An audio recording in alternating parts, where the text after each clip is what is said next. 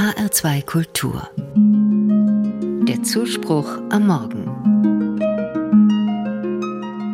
Was tun Menschen in der Ukraine, wenn es ihnen gut geht? Singen.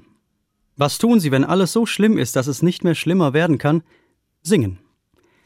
Mit diesen Sätzen haben wir vor kurzem ein musikalisches Theaterstück in der Kirche angekündigt, in der ich Pfarrer bin. Drei Schauspielerinnen aus der Ukraine, die in Deutschland leben, haben es aufgeführt. Sie nennen das Stück Unzerbrechliche Seelen. Es geht um eine Zeitreise durch die Geschichte der Ukraine mit Liedern und Gedichten. Über dieses Volk, das immer wieder zwischen größeren Ländern aufgerieben wurde und um seine Identität gekämpft hat, bis heute. Die drei Darstellerinnen wollen zeigen, vieles aus den letzten 500 Jahren wiederholt sich. Ich habe viel gelernt an diesem Abend.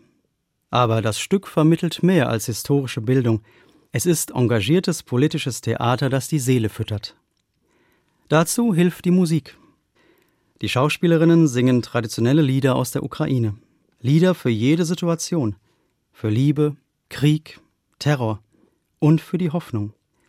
Die Familien aus der Ukraine, die zu der Theateraufführung in die Kirche gekommen sind, kennen die Lieder. Manche singen mit.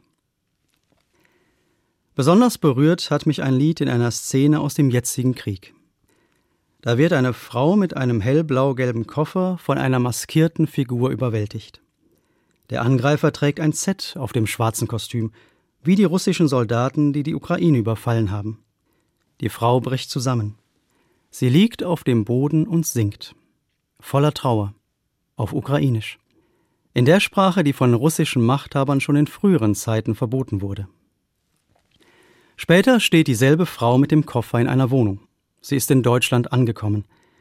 Die Frau singt ein neues Lied, komponiert von einer der Darstellerinnen. Es klingt hoffnungsvoll. Aufrecht steht sie in der Wohnung.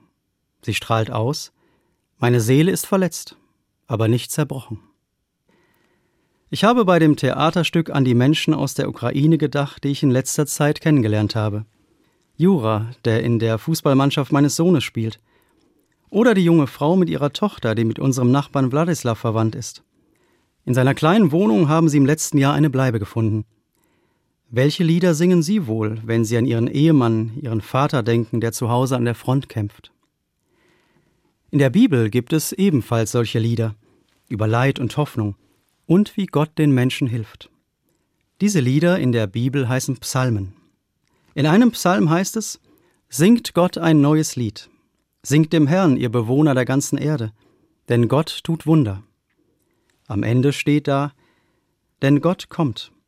Er kommt und sorgt für Recht auf dieser Erde.